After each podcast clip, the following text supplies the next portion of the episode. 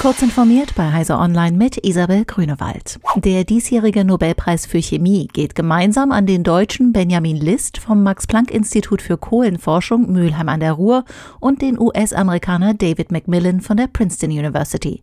Sie bekommen den Preis für ein geniales Werkzeug zum Aufbau von Molekülen. Die Forscher hatten im Jahr 2000 unabhängig voneinander eine dritte Art der Katalyse entwickelt, die Organokatalyse. Bis dahin waren lange Zeit nur zwei Arten von Katalysatoren bekannt, nämlich Metalle und Enzyme. Das SPD-geführte Bundesarbeitsministerium hat sich von einem Werbedienstleister getrennt, nachdem die ZDF-Sendung Magazin Royal von Satiriker Jan Böhmermann vor eineinhalb Wochen über Wahlwerbung der Parteien mit Hilfe der Facebook-Algorithmen berichtet hatte. Grund für das Ende der Zusammenarbeit sei Targeting von SPD-Anhängern, teilte ein Sprecher mit, also das gezielte Ansprechen von SPD-Mitgliedern in dem sozialen Netzwerk. Auf die Recherche reagierte auch das von den Grünen geführte Klimaschutzministerium Rheinland-Pfalz. Die Kritik an dieser Praxis ist berechtigt, so eine Sprecherin. Sie sei nach dem Hinweis sofort abgestellt worden.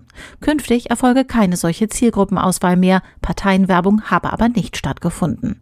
Ein Ministerium darf nicht mit Steuergeld Parteiwerbung betreiben. Google wird sein neues Pixel 6 und das Pixel 6 Pro am 19. Oktober enthüllen. Zu beiden Smartphones gibt es bereits seit Wochen Informationen. Im August hatte Google selbstgebaute Tensor-SoCs für sein neues Spitzenmodell angekündigt, die verbleibenden Spezifikationen aber noch nicht gelüftet. Neben den neuen Google-Handys dürfte am 19. Oktober auch das Betriebssystem Android eine wichtige Rolle spielen.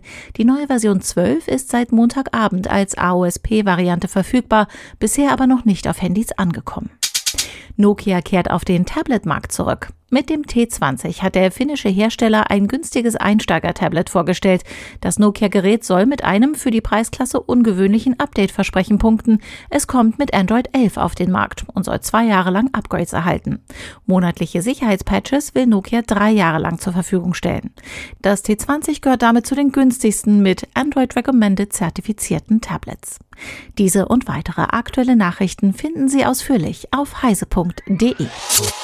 Werbung. Es ist Zeit, den richtigen Weg in die Zukunft einzuschlagen. Mit ZF, einem weltweit führenden Technologiekonzern. Ob Sie über langjährige Berufserfahrung verfügen, gerade das Studium absolvieren oder abgeschlossen haben, wir bieten Ihnen weltweit vielfältige und spannende Tätigkeitsfelder in verschiedenen Bereichen. Dabei haben wir vor allem einen hohen Bedarf an neuen Kolleginnen und Kollegen in den Bereichen Software, IT, Elektromobilität und autonomes Fahren. Werden Sie Teil von ZF und finden Sie Ihren neuen Job unter jobs.zf.com.